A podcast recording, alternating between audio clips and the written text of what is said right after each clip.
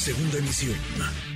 Manuel López San Martín, en MBS Noticias. Le agradezco estos minutos al doctor Alejandro Macías, infectólogo, excomisionado nacional para el control de la influenza H1N1. Doctor, gracias. Alejandro, buenas tardes. ¿Cómo estás?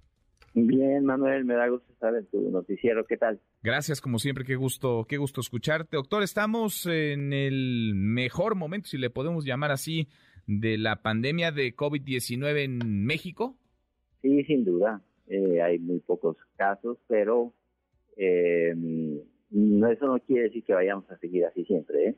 Eh, sí se puede decir que la población ya tiene mucha inmunidad y que casi seguramente los siguientes picos que pudiera haber ya van a entrar con mucha más parsimonia. ¿eh? Pero sí se puede decir que podemos ver las cosas con más optimismo. Más, más optimismo, la vacunación ha hecho, y se nota, ¿no? En la estadística ha hecho lo, lo suyo. Hay quienes ya tienen no solamente el esquema completo, sino sus refuerzos, tercera, cuarta, incluso eh, vacuna se ha vacunado incluso ya después de muchas resistencias a los menores de edad, a las niñas y a los niños. Incluso, doctor, sobre el uso del cubrebocas, ¿qué piensas? ¿Debe o no seguir utilizándose en espacios abiertos, en espacios cerrados? Yo creo que en espacios abiertos no pero en espacios cerrados sí. Eh, y sobre todo si no tienes una buena ventilación. Eh, y además que cuesta, Manuel, yo no sé para qué tanto brinco, ¿no? Si no es nada del otro mundo, ponerse en cubrebocas mientras eso sucede, porque no se ha acabado la pandemia. La pandemia sigue y casi seguramente en los meses subsecuentes se va a juntar, porque ya empieza a haber casos, con la influenza.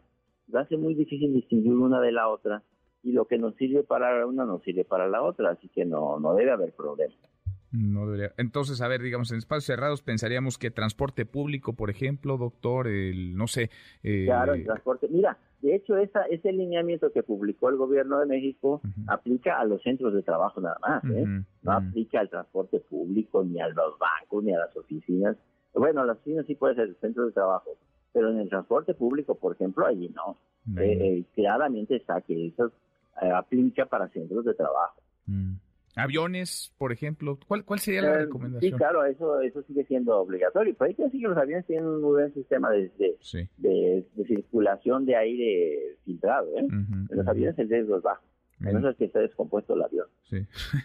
que en todo caso no hay que subirse si está descompuesto. Doctor. Ah, No, pero es que a veces si hay reportes de la literatura que falló el sistema de filtrado, el avión vuela bien, Claro. pero el sistema de filtrado falló y se infectaron todos en el avión. Pero digo, Mm. eso es solamente cuando está descompuesto el sistema. Mm, bien. Ahora, uno va a Europa, Estados Unidos, y ya el cubrebocas parece una cosa muy lejana, muy, muy del pasado. Ya prácticamente ni en espacios abiertos ni en espacios cerrados eh, lo, lo utilizan. Esto, eh, doctor, es cíclico, es decir, vamos a seguir teniendo, vamos a seguir registrando picos con la misma virulencia, con la misma fuerza del virus, o gracias a la vacunación veremos sí picos, más contagios, pero menos, menos hospitalizaciones, menos casos graves, menos muertes.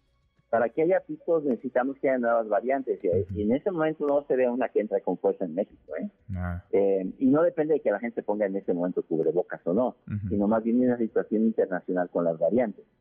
Pero, a ver, eh, en, en- en América no existe la cultura del cubrebocas, se está apenas desarrollando. sí. Pero si tú vas al oriente vas a ver que todo el mundo anda todavía con cubrebocas. Ujú, De hecho, ya tenían la, la cultura del cubrebocas desde antes de la pandemia. ¿eh? Por eso, por ejemplo, en Japón no les costó ningún trabajo implementar el, el cubrebocas. Ellos ya tienen, ya tienen esa cultura. De hecho, esa que tienen, que ya tienen pocos casos, ya les sugirieron que dejen de usarlo y la gente no quiere dejar de usarlo. Hmm. Ya se acostumbraron, digamos. Están muy ¿no? hechos a esa Porque ya esa también idea. tiene un cierto toque de moda, ¿no? Ujú. este, que la, los cubrebocas te, te resaltan la belleza de los ojos o qué sé yo. Y entonces, o si tienes los dientes chuecos, que ya no se te ven chuecos. Entonces, también tiene sus ventajas. Yo que tengo la nariz grande me la tapo con el cubrebocas. Bueno, ca- cada, cada quien lo le, le saca el, el- el beneficio. Sobre los tapetes sanitizantes, doctor, ¿qué, qué decir de estos tapetes que en muchos lugares eh, pues resulta increíble, pero ahí siguen, en otros eh, ya no, pero estuvieron durante mucho tiempo. Estos tapetes que están a Mm. las entradas de las oficinas, de los centros comerciales, de escuelas incluso. Lo platicamos eso desde hace más de un año, Sí, Manuel. Esto no- nunca sirvió para nada. Eso fue evidente desde un principio que ese no era un mecanismo de transmisión. Ese- eso un despropósito, por decirlo menos. Nunca sirvió de nada y nada más ensució llevó la mugre de un lado, de un lado al otro. Después de dos años y medio, doctor, ¿qué sí? ¿Qué sí seguir haciendo? ¿Qué sí seguir, digamos, como medidas de protección contra COVID-19 y contra otras enfermedades respiratorias? Sí, mira, que hayamos aprendido las lecciones, ¿eh? porque eso nos mató mucha gente. Eh, tenemos que invertir más en salud, tenemos que tener un mejor sistema primero de atención, tenemos que hacer un mejor diagnóstico, necesitamos camas de terapia intensiva, necesitamos toda una reforma en el sector salud, pero pues eh, eso se necesita dinero y si va a salir el presupuesto recortado como en este año, eso va a estar difícil, quiere decir que no hemos aprendido la lección. ¿Qué sigue?